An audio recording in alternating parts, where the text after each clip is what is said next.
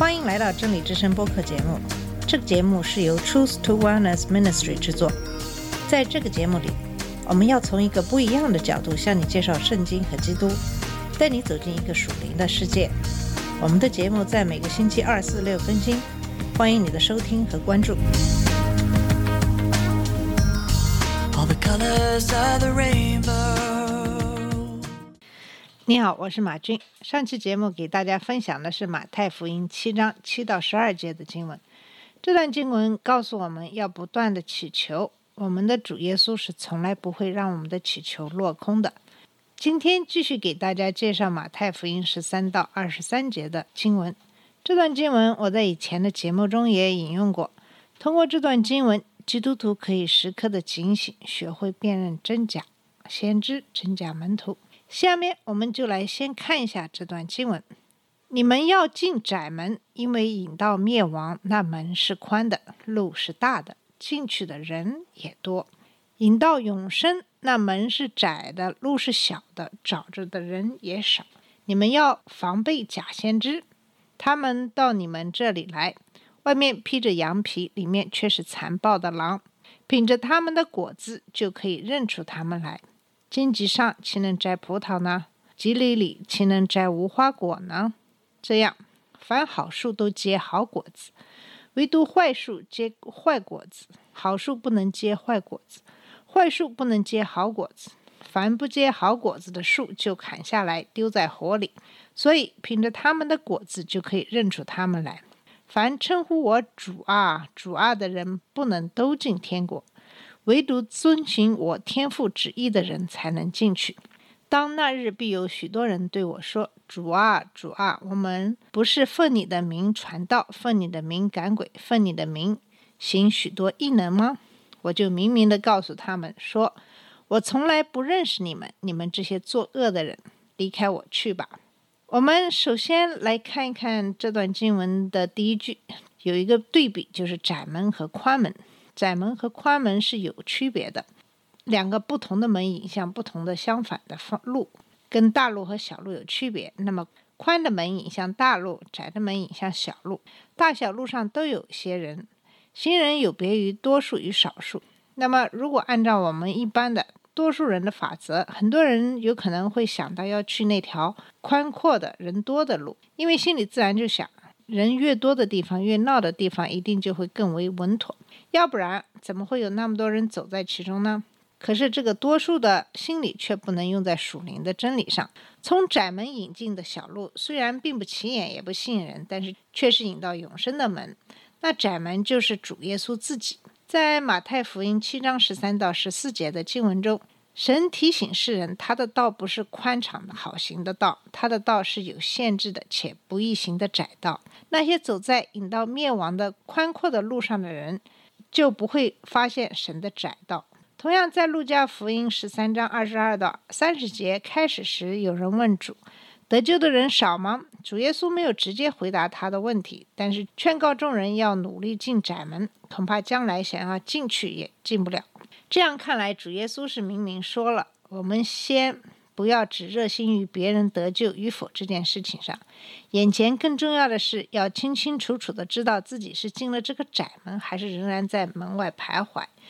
是战战兢兢地紧守住个人的救恩，还是愚昧地以为从未得救的自己已经得救了？从来没有得到救恩的人，谈什么得救之道呢？这样的人带人信主，不过是瞎子领路，领和被领的人只有起起跌倒的份了。为什么选择和决定路向是那么重要呢？因为路会完，在尽头之处是灭亡，是永生，是两个截然不同的光景。那么接下来一句话就是告诫我们要预防假先知。真先知是把从神来的信息传递出来的人，假先知是把自己的信息散播给人。假师傅说自己是真师傅，受迷惑的人就轻易的相信了他们。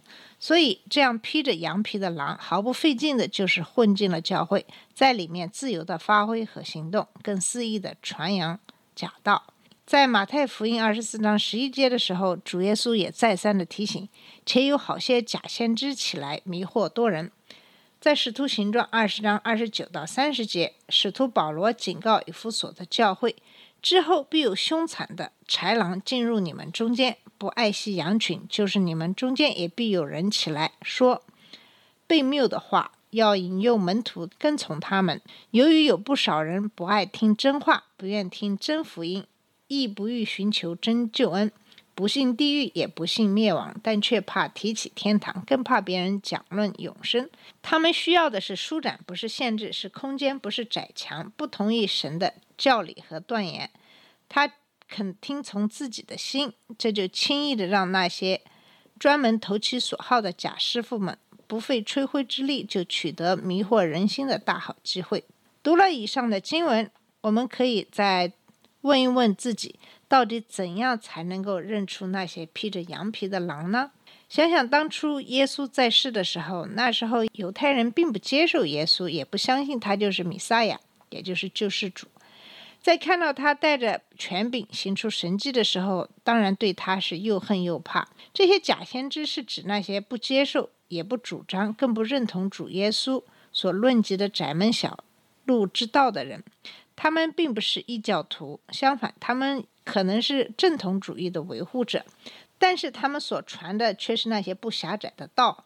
这样的道叫他们赢得了大众的心，乐意去听他们的教化。在他们所传的道中，并不培育虚心的灵，也不见察良心和祈求神的怜悯，更不会脱除那份宗教的虚伪。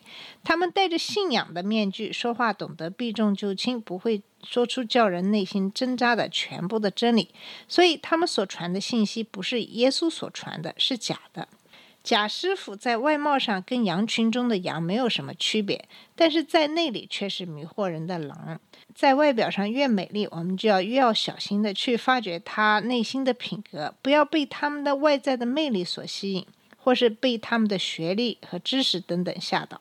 无论这个人在公众面前多么受欢迎，我们仍然要小心谨慎地去观察他，也要在他的高位后面看看是否能找到其品格上的缺陷。还有，当他说话的时候，要注意听他说些什么，更要留心什么是他没有说的。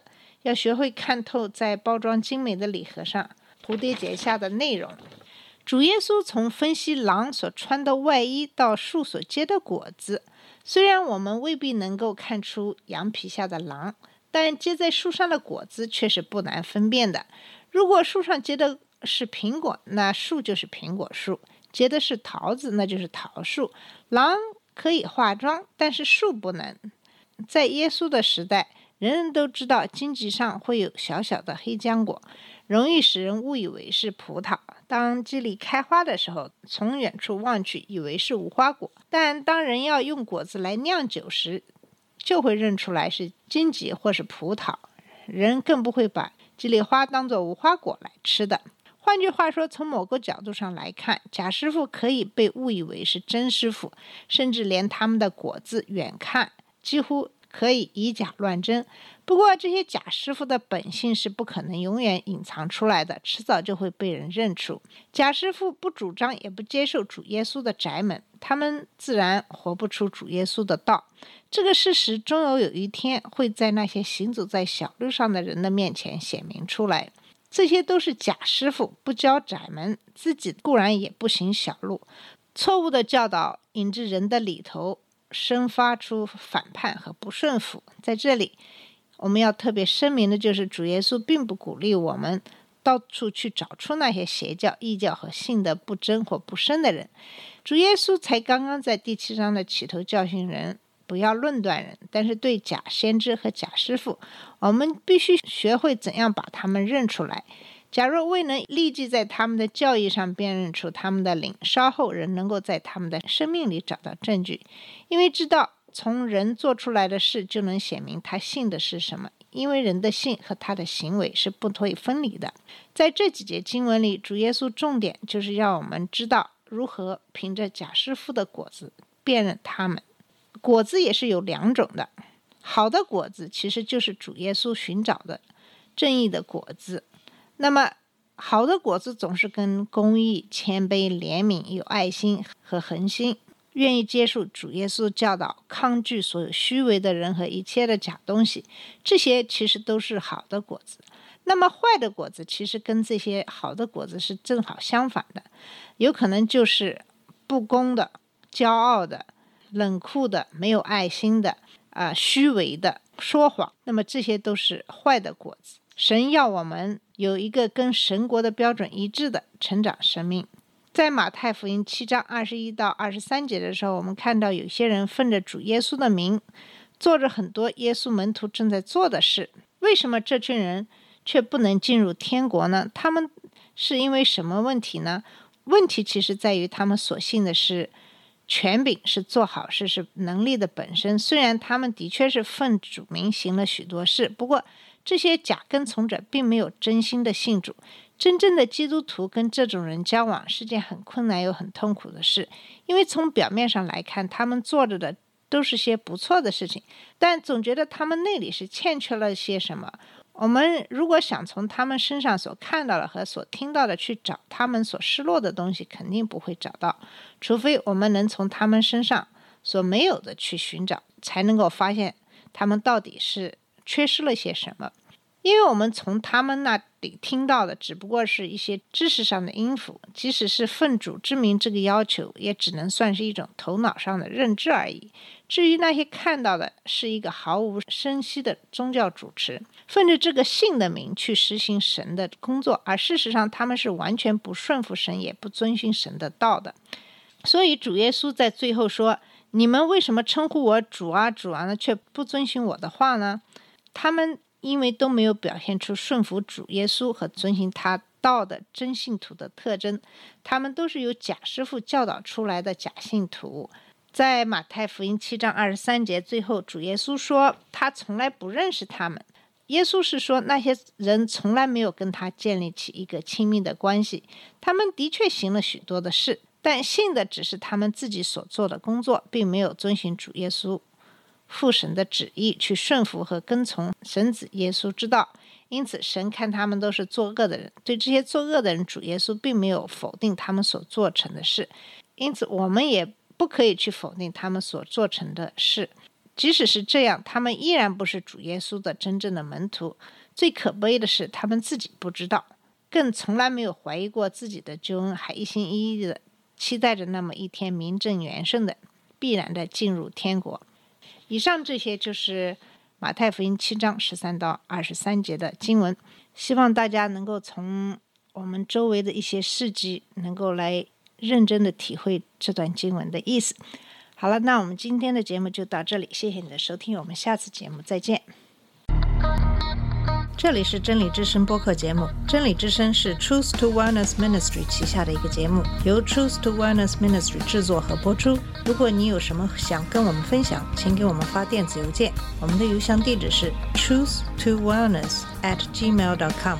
你也可以直接去我们的网站 www dot truth to wellness dot com 浏览更多的信息。下次节目再见。